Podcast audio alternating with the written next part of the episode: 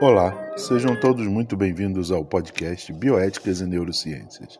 Eu sou Carlos Frederico Rodrigues, sou professor de Neurologia, Neurocirurgia e Bioética da Universidade Estadual do Oeste do Paraná. Como é de praxe em nosso podcast, alternamos temas entre bioéticas e neurociências.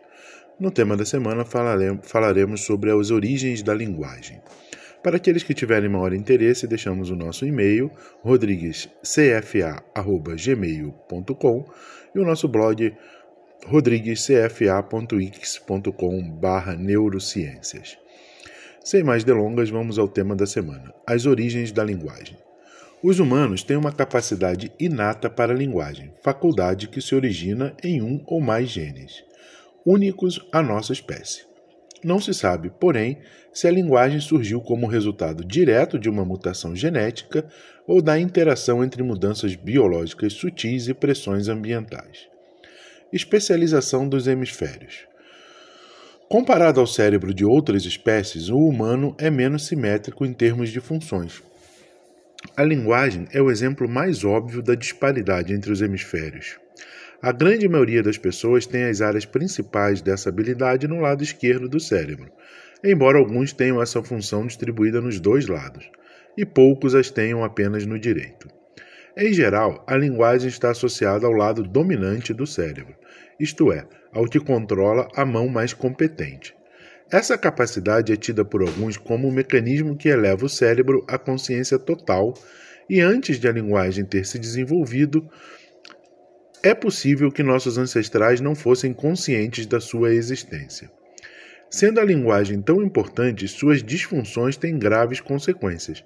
Assim, os cirurgiões devem ser muito cuidadosos e evitar danificar as áreas relacionadas a ela. Essa é uma das razões para o teste de WADA. Funções da linguagem. Em geral, as três principais áreas da linguagem se encontram no hemisfério esquerdo, Outras quatro áreas importantes estão localizadas no hemisfério direito. No hemisfério esquerdo, nós temos a função articulação da linguagem, compreensão da linguagem, reconhecimento da palavra. No hemisfério direito, reconhecimento do tom, do ritmo, da ênfase, da entonação, reconhecimento do orador e reconhecimento gestual. Na maioria das pessoas, as mais importantes habilidades linguísticas de reconhecimento, entendimento e geração da fala situam-se no hemisfério esquerdo. O direito, porém, processa aspectos mais discretos da linguagem, entonação da voz e melodia necessários para a obtenção da compreensão total. Já que mencionamos, o que seria o teste de WADA? Tem esse nome em função do neurologista Yun Wada e consiste em anestesiar um hemisfério cerebral e deixar o outro ativo. Se o paciente puder falar enquanto um lado do hemisfério estiver dormindo, as áreas principais da linguagem devem estar do outro lado. Informação vital para os cirurgiões planejarem operações. O teste deve ser substituído por técnicas mais avançadas, como estimulação magnética transcraniana e ressonância magnética funcional. O idioma silbo.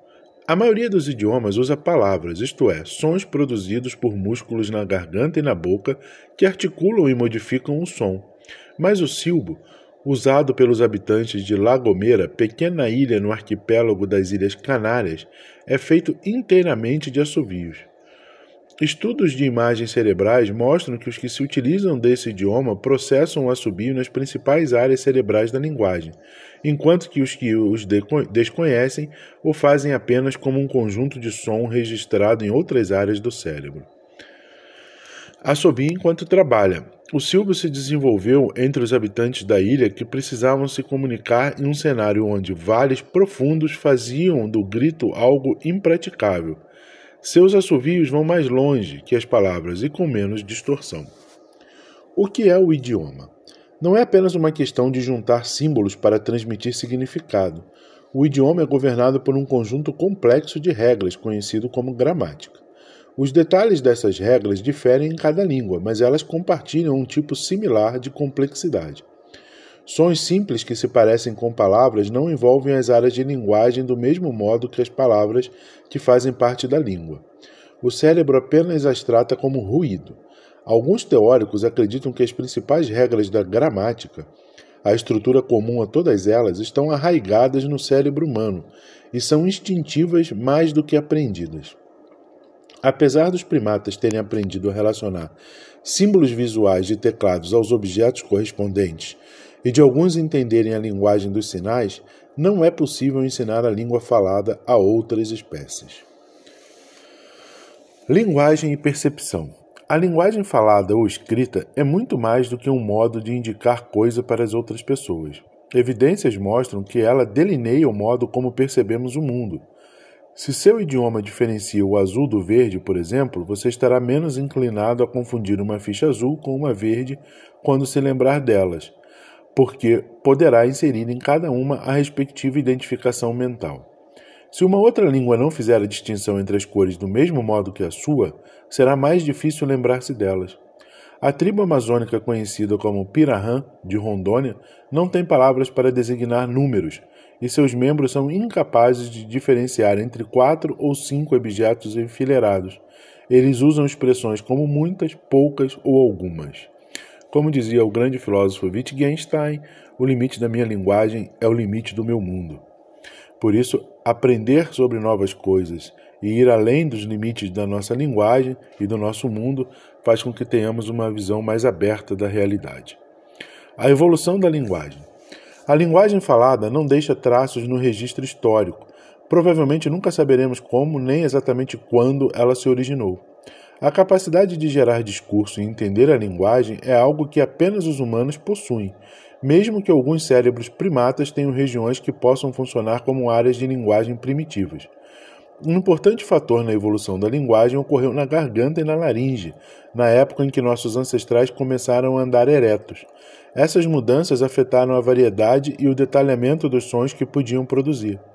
Essa habilidade aperfeiçoada para se comunicar provavelmente aumentou as chances de sobrevivência daqueles que a usaram de forma mais eficaz, e assim as chances de serem transmitidas às gerações subsequentes. Anatomia da fala. A laringe, alterada nos hominídeos eretos, os permitiu fazer mais ruídos inventivos.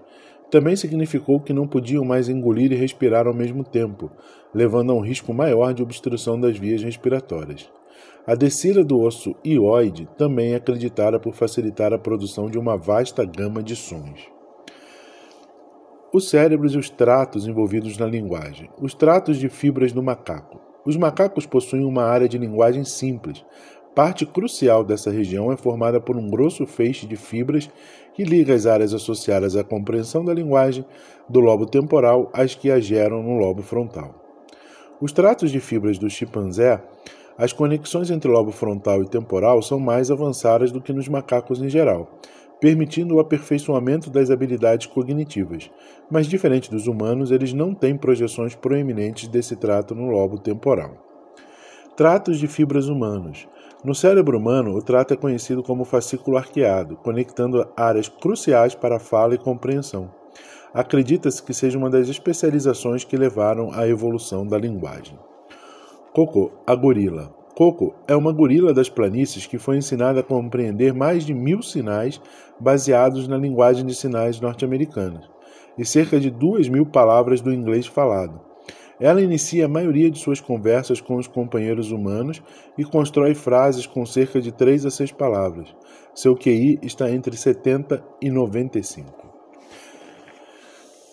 Tomara que tenha sido do interesse de todos essa pequena introdução ao desenvolvimento da linguagem, daquilo que nos faz humanos. No próximo, próximo encontro sobre neurociências, falaremos um pouquinho mais sobre as áreas da linguagem. Um forte abraço para todos e até lá!